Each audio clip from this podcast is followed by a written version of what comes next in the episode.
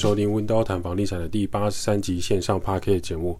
现在时间是二零二一年的十二月五号的晚上九点。我是温刀小编一八八。温刀谈房地产这个节目主要讲解每个人都需要居住的地方。你每天就是要回家，不管这是租房子、买房子、住在爸妈家、亲戚家，总之关于租住家相关议题都值得被讨论。每个人都值得拥有更好的居住品质。温刀是一个租赁管理公司。我们营业项目有帮屋主代租代管理、包租代管、装潢设计、装修工程、布置软装设计。有官方网站 IGFB 供大家去做连接。飞快的时间呢，进入了二零二一年的十二月，一年呢就即将这样过去。不知道各位是否满意现在今年的住处呢？是否有搬家的想法，或是租房子的感受不同？年底的活动和展览呢，纷纷出炉啊！街道上满满的逛街人潮，还有 shopping 的风潮啊。那周末的公车和捷运也涌现满满的人潮，跟去年前年的差别比，就是整个车厢里的人都戴起了口罩，然后触摸物品呢，可能会想要先用酒精喷手来洗手。人们到了新地点的门口，就从口袋里掏出手机，想要寻找 QR code 在哪里。二零二零年以前。我们绝对没有想过这是一个逛街的光景。QR Code 的条码其实推广教学很多年了，在二零二一年忽然成为台湾人民从六岁到七十六岁、八十六岁都学会扫描 QR Code 的一种方式。也许这就是一种环境让人成长啊。这几天呢，跟朋友聊到了租屋的事情，发现也有许多租屋的细节可以跟大家来做分享。租房子呢，最在意的还是地点。这是普遍所有人都认同的事情，可能是离公司比较近，所以租了一个套房、雅房来居住。有些人租屋地点的需求，因为有一些个人的美学在，例如说他不希望真的在公司的隔壁走路五分钟，而是希望搭捷运可以坐五六站才能抵达的公司地点。因为真的离公司太近，会有一种上班下班分不清楚的暧昧成分。某些医疗啊、服务业啊、餐饮业或生产工作。甚至可能会因为你住在比较靠近公司的地点，经常找你救火，或是回公司加班，这就是住在公司附近的缺点。通勤反而是上班族的一种生活调剂啊。在通勤上班的阶段呢，可以听自己想听的音乐、喜欢的音乐，听最近常播的 Podcast 啊，Podcast 又有更新了，或是看一个短影片、演讲，甚至呢，赶紧追上同事正在追的剧。前面的前情提要快速跳过，片尾的下集预告呢，也可以狂按狂点让它跳过。坐车的几段时间呢，一点二五倍的速度，恰恰好可以看完一集。明天进公司吃午餐才有办法跟同事聊一下。华灯初上的李李仁演出反派侵犯刘品言，哇，真正是让人牙痒痒的剧情。不知各位追完第一季了吗？不少人敲碗第二季，甚至很好奇说第二季什么时候会出来呢？这就是一个戏剧给予人生的意义啊！所以，我们呢，每个人都会有自己的生活习惯。租屋地点有时候是因应个人美学来决定的，并不是真的越靠公司越好。如此一来呢，就不能住在公司旁边。最好的距离呢，也许是八个捷运站之后。那或许你会说，直接回家就不能追剧吗？那就是一种不食人间烟火的说法，因为。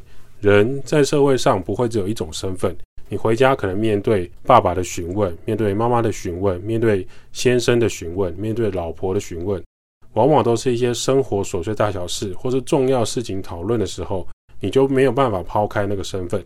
例如，诶，这个尿布、卫生纸买了没啊？你明年的工作会不会加薪啊？厨房要不要再买一个旋转烤箱？气炸锅你上次怎么没有洗？这些事情或多或少都会打断个人在思考跟他想事情的一个空间，于是呢，这种上班和下班的通勤时间就格外的重要。偶尔我们在回家的路上，你会看到有一些人明明开车到家了，却在驾驶座里面划手机，过了一段时间他才愿意上楼回家，又或者是坐在家门口旁边的机车上，抽一根烟、两根烟，打手游。等等，我在一场传说对决就上去。上次我走中路，现在我上路放推应该有机会。除了地点，房屋呢？如果你只在意的是窗户有几个，那就不够 detail。有些人就说只要有三面采光、两面采光应该就好了吧？但是我们也要知道，虽然有窗户的房子，你要考虑一个细节的点是什么？就是它进光量如何。它阳光在秋冬映照入屋内的时候是一件好事情，可是春夏之际的阳光过多时，就会曝晒、西晒，会让室内过于光亮，那房间的整体温度就会上升。这时候反而你就会开始觉得采光太好，可能也是一种烦恼。也许你会觉得，诶，我只要装一个全遮光的窗帘，应该就可以处理这光线太强的问题。可是窗帘还是会让你的室内温度提升，让你的室内温度快速改变。让你的冷气要快速的冷却你的屋内，就会相对比别人来的困难。或许你可能会想说，我从来没有听过这种烦恼。这种暗房的住家想要有光线呢，又找不到窗户，就没有这样的困扰。但是它后面的是，我没有光线，我没有窗户，回到家每一面墙都是实墙，关上房门就是一个密闭的立方体。这样的暗房还是有人会喜欢的，因为他很在意外面的任何声响。猫叫、狗叫、小孩追逐、公车按喇叭、摩托车高速吹油门，都会让他理智线断掉。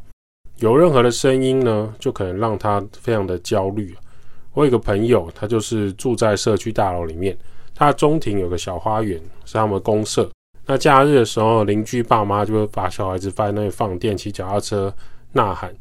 他的邻居呢，就是一个很神经质的阿伯，只要外面小朋友比较吵。他就打开窗户，对着社区大喊三字经，问候他老师，问候他骂的状态。社区总干事其实也知道这件事情，可是好像没有办法处理。你问现在是要骂这个小朋友不应该白天不应该在自己的社区家庭的中庭休息，还是要骂这个阿伯住户不应该打开窗户骂人呢？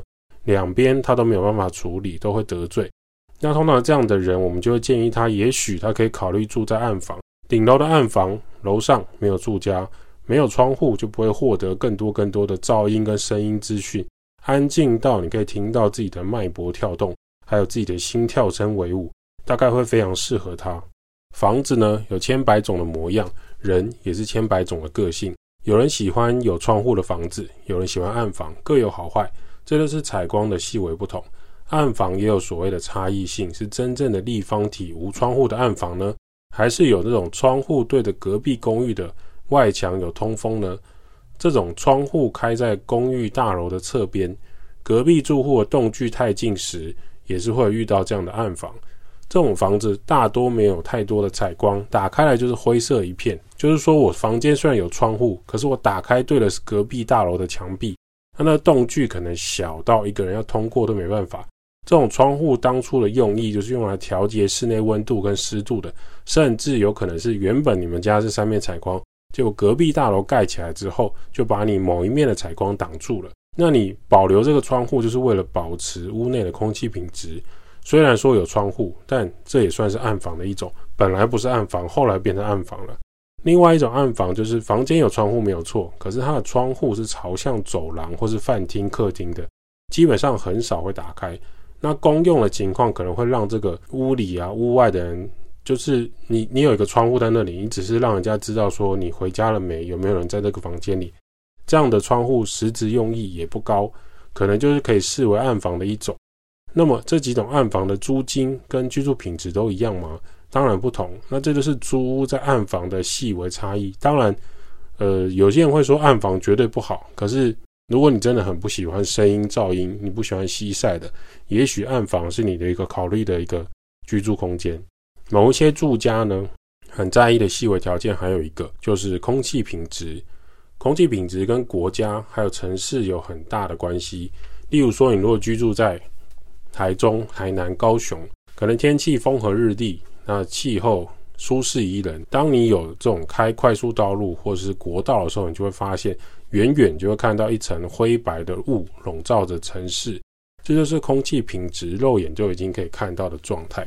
长期来说，或许对人类的呼吸道还有过敏是有影响的。但台中的老居民会跟你说：“我这辈子都在台中的成长生活，我要心态都勇敢癌，谁跟你空气污染？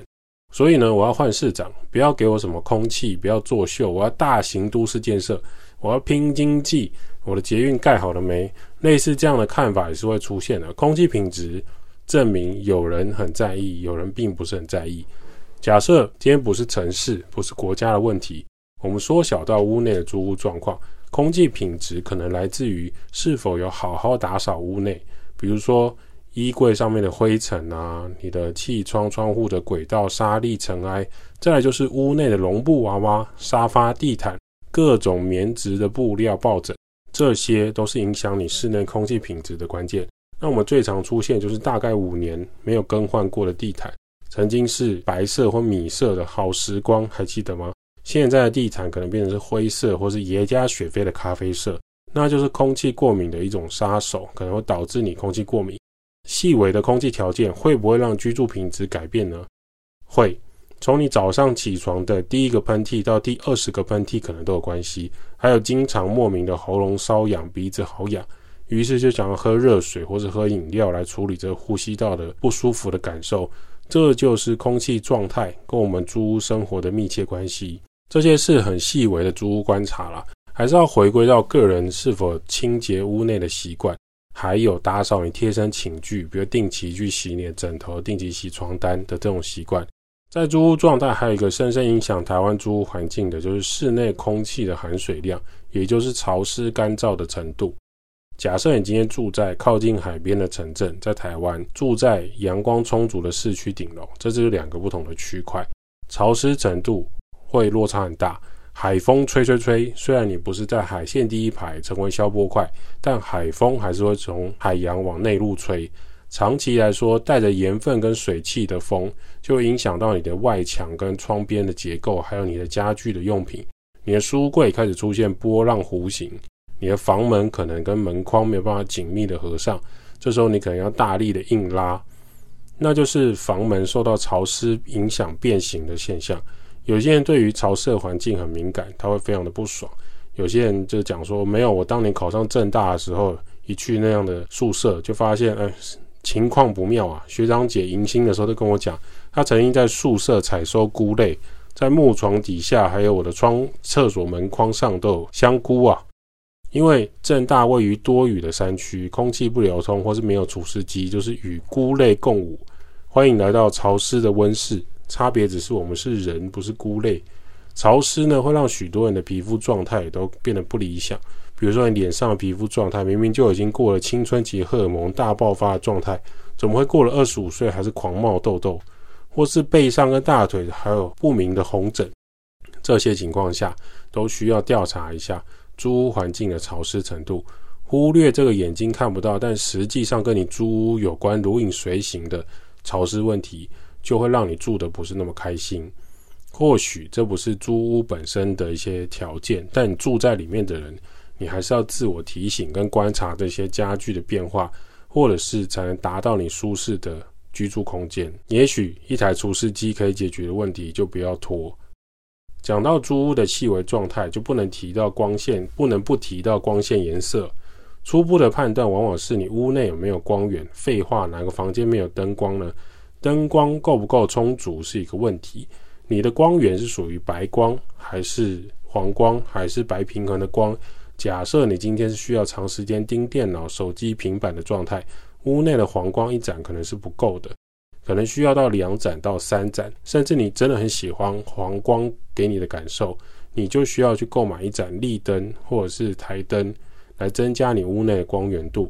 根据眼科医师的长期观察呢。过去啊，我们都会说离电视太近了，那真的是距离问题吗？最后眼科医师会觉得，除了距离，更重要的应该是亮度。当亮度不够的时候，眼睛就会很吃力的来完成你交给他的这个艰难任务。然后又在光源不足的情况下，连续打电动或是用电脑、用手机、用电视超过三个小时到八个小时，对眼睛来说的压力非常非常的大。所以你的租屋处呢，不能只能判断有没有灯光，而是有没有足够的光源。尤其是黄色的色温比较温馨，长时间拿来盯手机的时候，就会没有足够的光源，那就不是一个很理想的状态。那白光的亮度很够，可是又缺少温馨的感受，这时候能不能调整成属于你自己的方式，例如说小立灯或者台灯来做改善？现在有许多的立灯跟台灯，造型百变，价格也不会太高。为了自己的视力着想，你还是可以购买一盏桌灯啊，工业风格或是可爱风格都可以。照顾眼睛之外，还能快速调整屋内的氛围。另外一个需要呃跟大家提醒的，就是有些人半夜起床的小光源，其实也是不容忽视的细节。半夜起床迷迷糊糊，还没从梦境里快速回到人世间，这时候脚的小拇指就踢到了椅脚或是墙角，哦耶！人生最最痛的就莫过于冬天的小拇指被击杀，所以这时候光源安排的很重要，不要让你半夜起床的时候会随意的粉碎你的小拇指，这也是一种小型灯光的学问。在国外有一种行业叫做设计的灯光师，会帮你调整屋内的光源。在台湾通常是交给水电师傅来做基础安排，通常会以为。我买一个漂亮的吊灯，买一个漂亮的水晶灯，买一个漂亮的艺术灯，就叫做灯光气氛。我有在重视。事实上，灯光的学问还有很多。比如说，你是钨丝灯、水银灯、LED 灯，哪一种灯比较适合你？是以灯条的造型，还是灯球的造型，还是杯灯，还是投射照明灯？究竟哪一个光源适合怎样的空间呢？这些不知道我们有没有想过？很常会遇到业主啊。或者是一些房东有一些哭笑不得的一些笑话啊，这个灯怎么这么贵？我自己装就好了，还花钱请人来装，灯光设计费一千八、三千六，不用啦，我自己五金行特力屋买一买，叫水电来装就好啦。某方面来说，这就是不尊重专业的消费市场。OK，那你既然是你只要白光、黄光会亮就好，哎，更的货，那你就找专业的水电师傅。那这些专业的水电师傅其实也懒得跟再跟业主吵架，反正你只要亮，我就接电会亮就好了。如果各行各业都存在这样的状态，装潢设计跟呃软装布置的市场就会很难建立起来。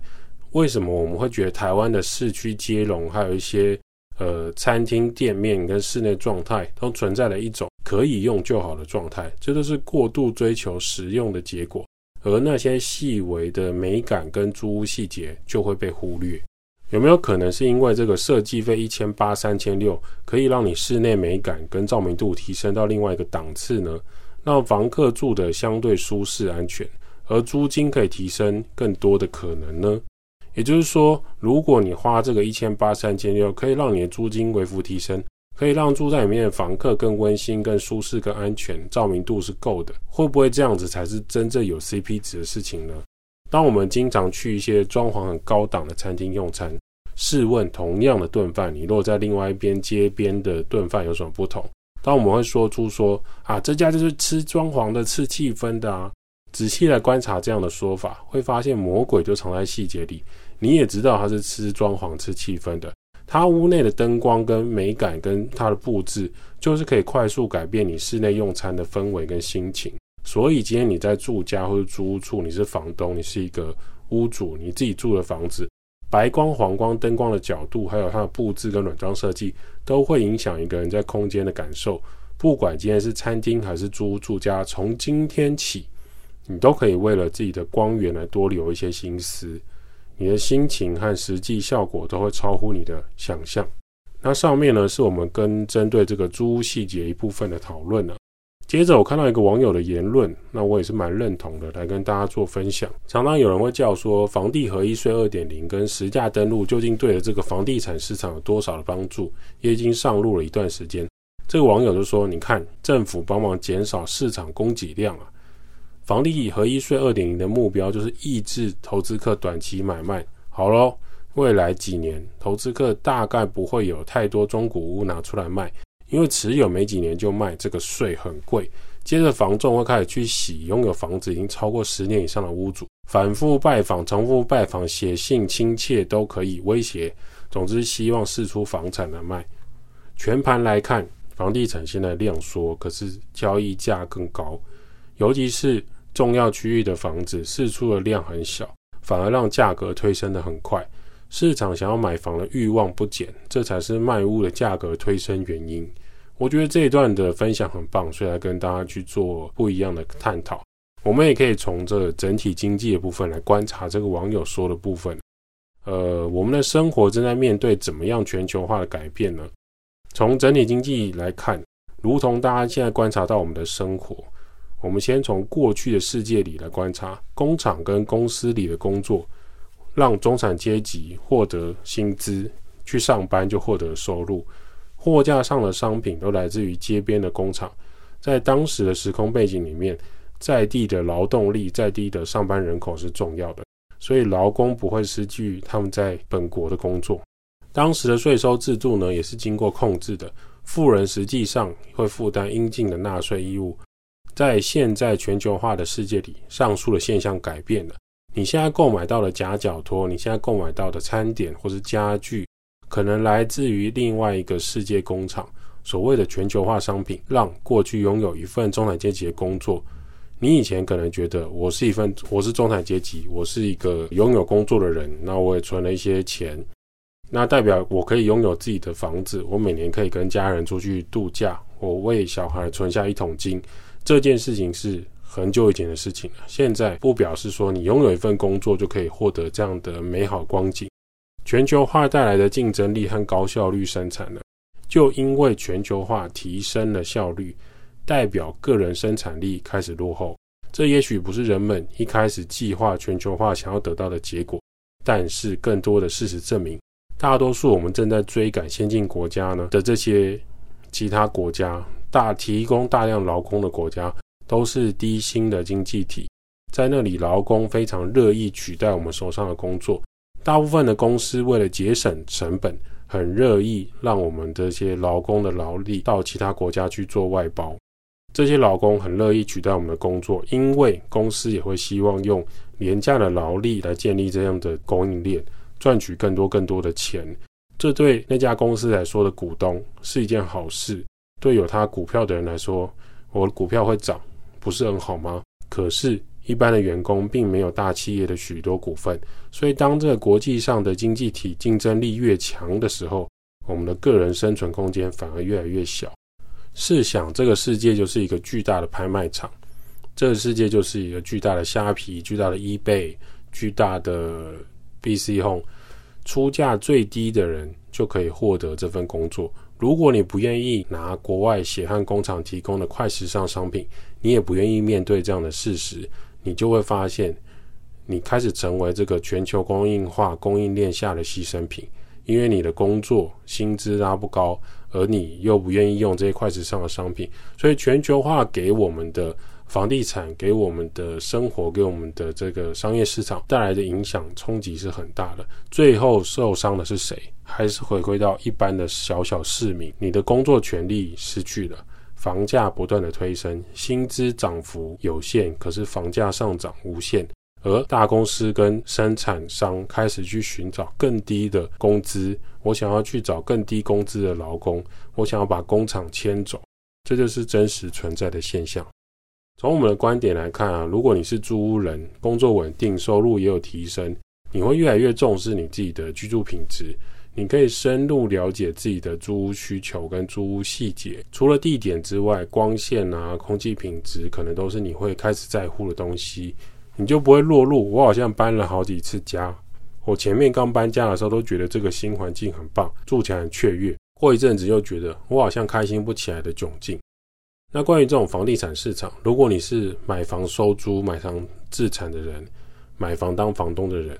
你可以多观察这个市场租金的价格变化，还有认真的去思考租你房子的人需要什么，租你房子的人在意什么。试想，为什么别人的房子可以租的比较高价格？他到底用了哪一些魔法？我们的房子到底缺了什么？再去从思维调整自己对于 CP 值还有实用度的一个平衡，你慢慢就会改善你的租屋跟你的屋内条件，你就可以创造更优质的租屋空间。这也是温刀想要创造的画面，就是租客住的舒适、安全又开心。那房东就是收租稳定。那租屋市场跟住家的市场稳定的时候，对政府来讲也是他想要看到的。安居乐业是一个成功政府跟国家最终的目的，而不是价格厮杀、颠沛流离、百姓流离失所的状态吧。温刀照顾房客就像我的家，代租代管、包租代管、装修工程、布置设计。Podcast 分享租屋投资房地产，今天的温刀谈房地产先到这儿。如果有什么想法，欢迎五星吹捧起来，我们就回答你的留言。温刀小编会在下一期节目跟大家讨论房地产相关议题喽。